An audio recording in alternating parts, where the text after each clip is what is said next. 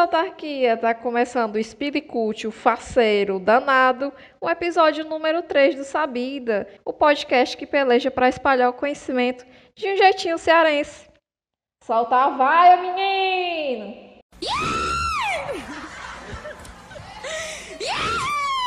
Tá com pau, doido! Meu povo, bora se aproxegando. Pegue sua água, pegue seu café, pegue sua creme crack, que o tema hoje é Jane Goodall e a redefinição do ser humano.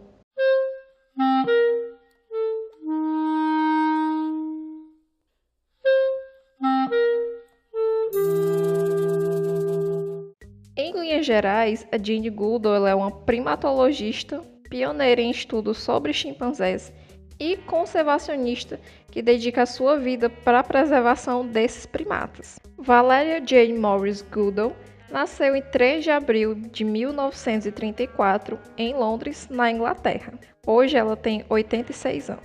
Jane sempre foi fascinada por animais. Quando criança, ela tinha um macaquinho de pelúcia que seu pai tinha dado e até hoje ela leva o macaquinho para as palestras, inclusive. Coisa mais fofa.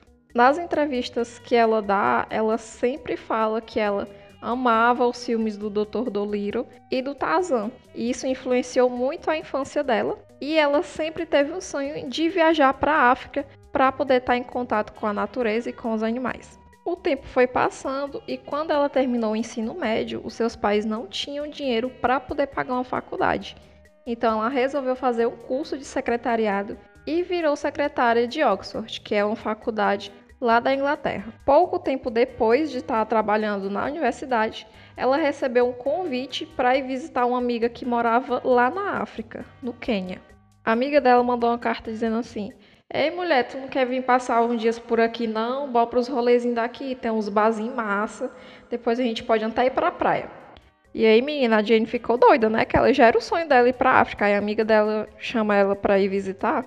Aí ela foi e virou garçonete para poder juntar o dinheiro e poder viajar. Aí, em 1965, ela foi visitar essa amiga dela, né, que mora lá no Quênia. E lá nessa viagem ela conheceu o antropólogo e paleontólogo Louis Leakey, que ele estudava a origem do Homo sapiens. E de cara, o Louis já contratou ela para poder trabalhar no Museu Nacional do Quênia. Ela esperava um rolê e recebeu um emprego. Minha filha, eu também quero. E aí, depois de um tempo que a Jane já estava lá trabalhando no museu, o Dr. Leakey, Doctor, toda inglesa, né?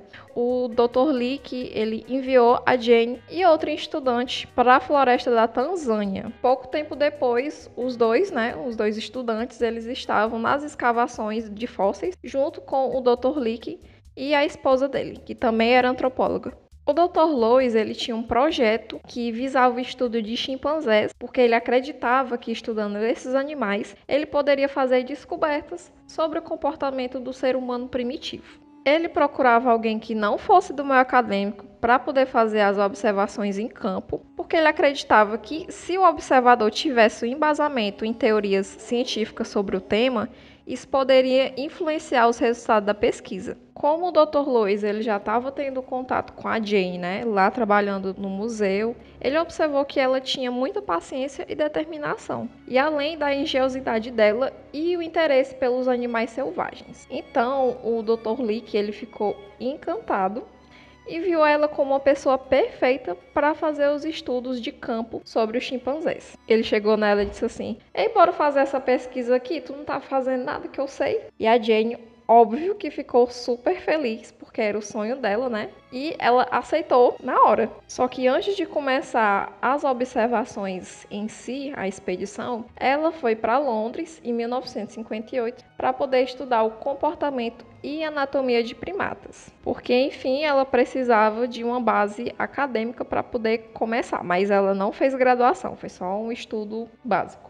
Durante a expedição dela para a Tanzânia, ela enfrentou condições adversas no campo, porque era uma floresta úmida, então fazia muito calor, tinha muito inseto, e ela vivia numa barraca de acampar, assim, sem nenhum glamour. Além disso, ela estava muito exposta aos riscos de pegar alguma doença transmitida pelos mosquitos ou por outros animais silvestres, e ela chegou até a pegar malária, mas nada disso parou ela. Pense numa mulher arretada, viu? No começo, os chimpanzés não estavam habituados com a presença da Jane na floresta, é natural, mas com o tempo ela foi conseguindo chegar mais perto deles e aí eles foram se acostumando. E aí depois de um tempo eles já estavam assim, best friends. E aí, depois de um certo período de observação, veio a primeira grande descoberta. Atenção! Chimpanzés não são herbívoros. E até então, a comunidade acadêmica acreditava que sim. Nesse dia deu tela azul nos pesquisadores, viu? Depois dessa descoberta, a Jane ela começou a ter uma notoriedade no meio científico. Então a National Geographic começou a patrocinar ela, manda os mimos, né? E aí a emissora enviou o fotógrafo e futuro marido, o Hugo Lavic, para poder documentar a pesquisa dela. Ora, mas rapaz, um mimo desse até eu. E aí, certo dia, ela estava lá tranquila na floresta com seu binóculo, vendo os bichinhos fazer macaquice, quando ela viu dois chimpanzés pegando folhas para fazer ferramentas e utilizá-las para facilitar o trabalho de pegar cupins. Essa descoberta impactou muito a comunidade acadêmica, porque até o momento os cientistas acreditavam que só a nossa espécie era capaz de construir e utilizar ferramentas. A repercussão na época foi tanta que o próprio orientador dela, o Dr. Leakey, disse: Agora nós devemos redefinir ferramenta, redefinir o homem ou aceitar que chimpanzés são seres humanos. Depois dessa notória descoberta, ela foi fazer doutorado em etologia Etologia é o estudo do comportamento animal. E ela foi estudar na Universidade de Cambridge, que também fica na Inglaterra. Só que aí tu me pergunta, peraí, como é que ela fez um doutorado se ela nem tinha graduação?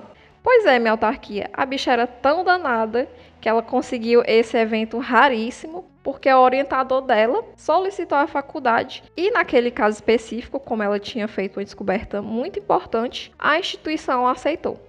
A tese de doutorado dela foi intitulada Behavior of the Free Ranging Chimpanzee, que a tradução livre seria Comportamento de chimpanzés livres na natureza.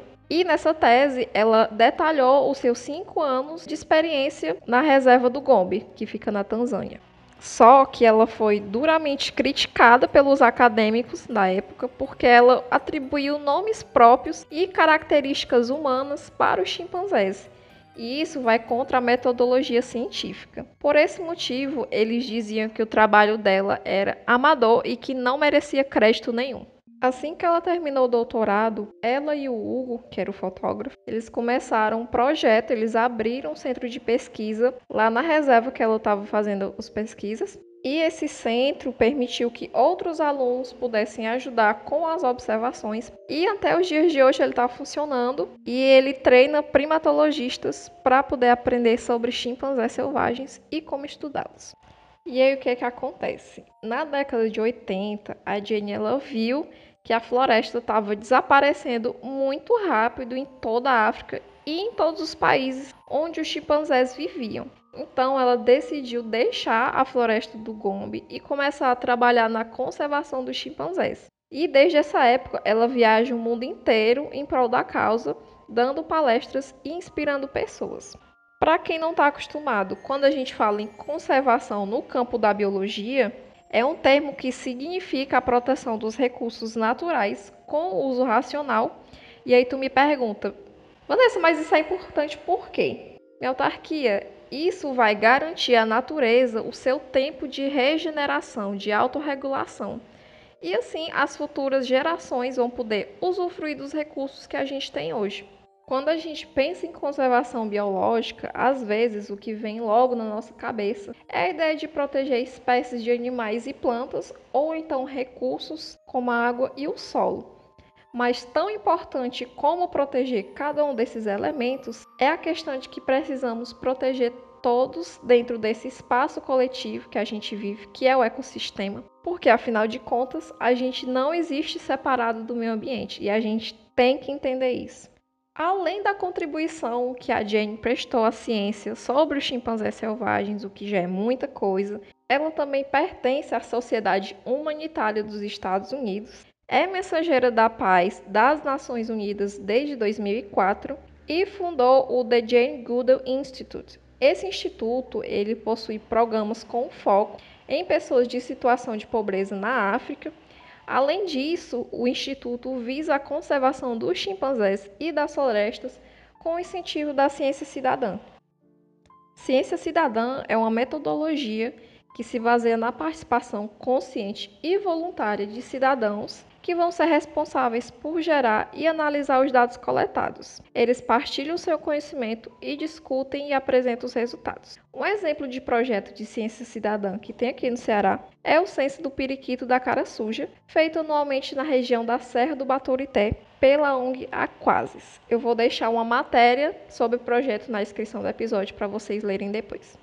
É importante ressaltar que antes da expedição que a Jane fez, não se sabia praticamente nada sobre os chimpanzés. Então, os estudos dela contribuíram imensamente para o desenvolvimento dos conhecimentos sobre a aprendizagem social e a capacidade cognitiva desses animais.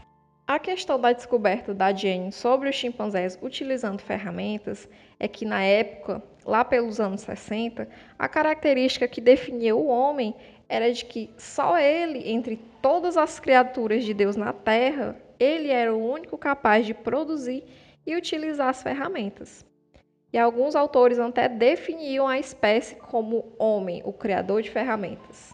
E nesse contexto, eu queria deixar uma reflexão para vocês, para vocês pensarem consigo mesmo. O que é ser humano?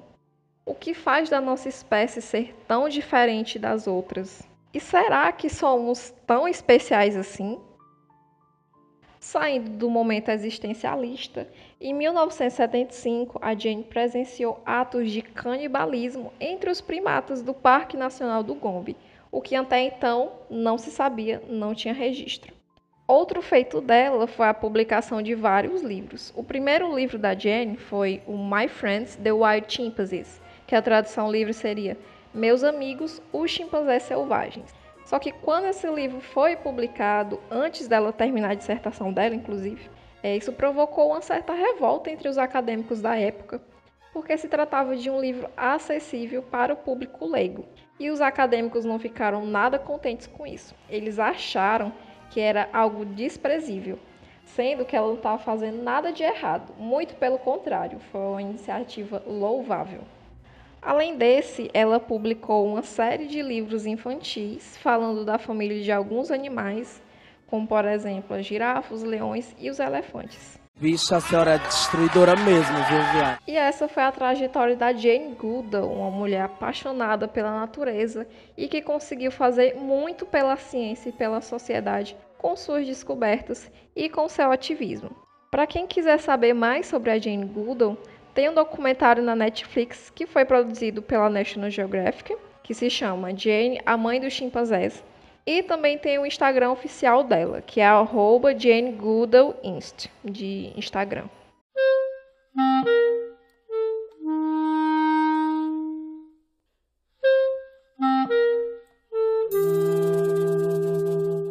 E agora, bora para a sessão Dei Valor, que é a hora que eu faço umas recomendações culturais para vocês. A primeira indicação de hoje é o livro Mulheres, Raça e Classe da Angela Davis. Nesse livro, a Angela Davis ela vai traçar uma linha histórica para que o leitor possa compreender a estrutura da situação atual dos temas gerais do livro, que é o sexismo, o racismo e a desigualdade social.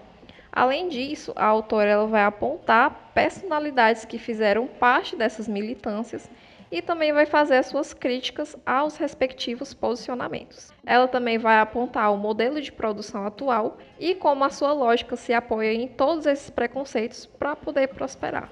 Eu acho que é uma leitura necessária para todo mundo, porque trata de temas que precisam ser refletidos, aprendidos e debatidos. A segunda indicação de hoje é o canal do YouTube Física Afins, feito pela doutora em física Gabriela Bailas. O Física Afins é um canal de divulgação científica e nele a doutora Gabriela fala sobre descobertas e notícias da física. Ela desmente os charlatões quânticos e também fala um pouco sobre a sua carreira acadêmica.